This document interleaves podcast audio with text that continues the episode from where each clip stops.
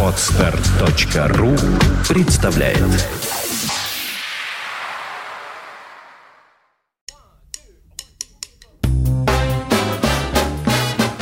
Слушать здесь.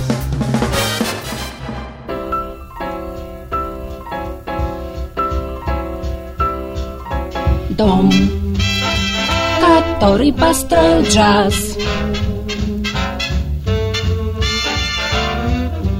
Вид сбоку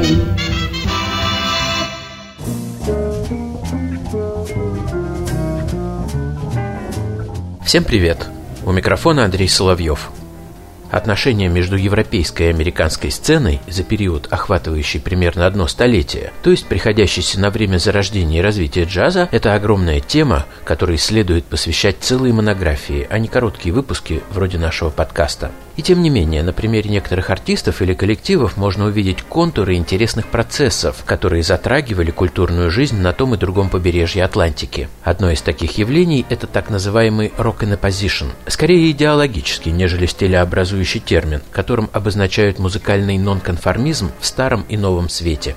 История явления такова. Несколько прогрессивных рок-групп конца 70-х объединились как оппозиция к музыкальной индустрии, которая отказывалась признавать их музыку.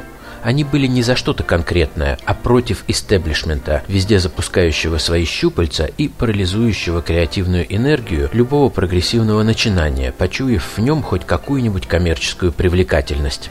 Движение было начато рок-группой Henry Cow.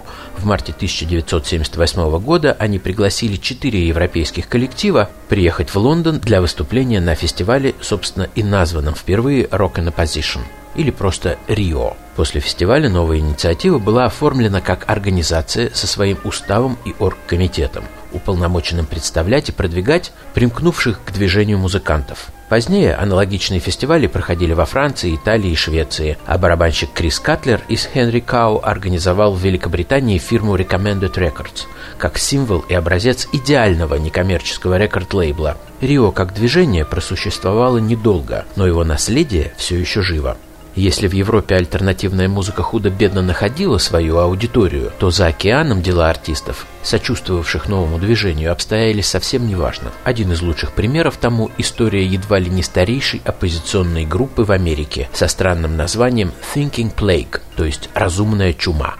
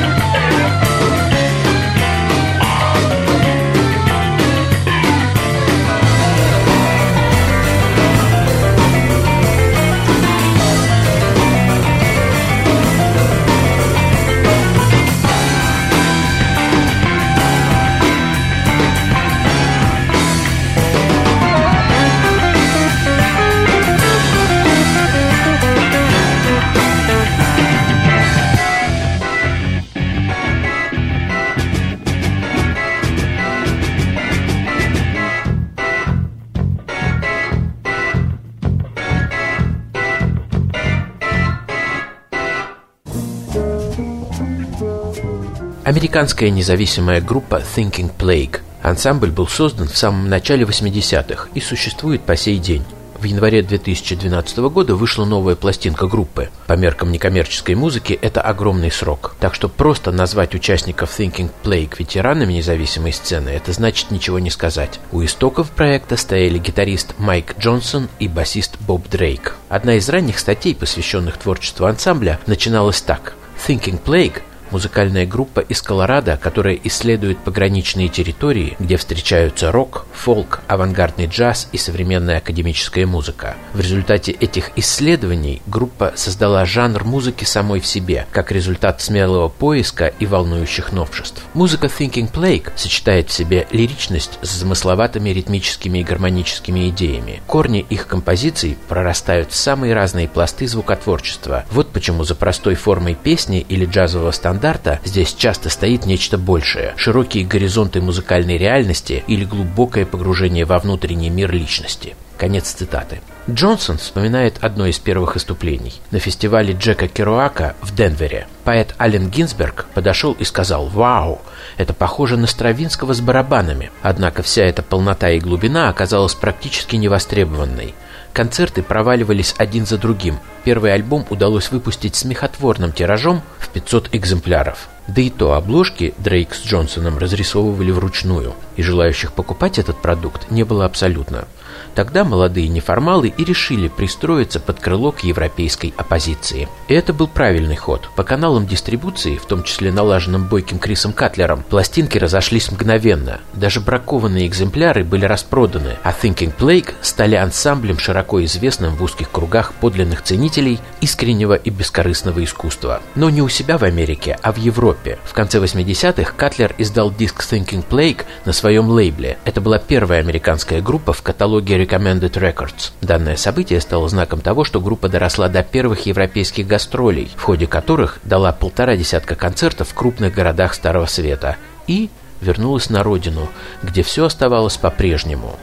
Thinking Plague — это скорее ансамбль-лаборатория, нежели постоянный состав. Кроме Майка Джонсона, никто не прошел с ней всего пути от момента создания до наших дней. Однако история группы была бы невозможна без участия других музыкантов, таких как Боб Дрейк и Харри Флейшман, Шерон Брэдфорд и Дебора Перри и многих других артистов, благодаря поддержке и искренней заинтересованности которых изощренные и изысканные творения группы появились на свет. И думаю, еще много лет такие ансамбли, как Thinking Plague, будут оставаться для нас образцом гражданской преданности своему музыкальному выбору.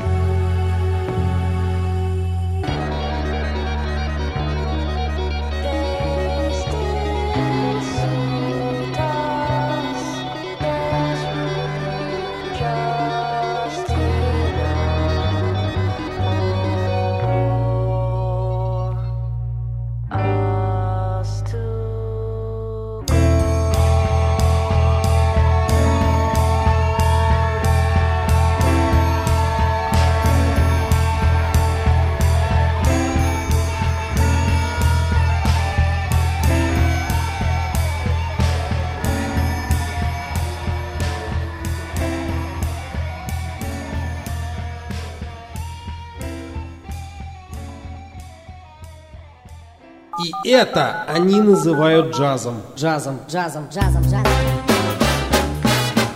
Слушать здесь. Скачать другие выпуски подкаста вы можете на podster.ru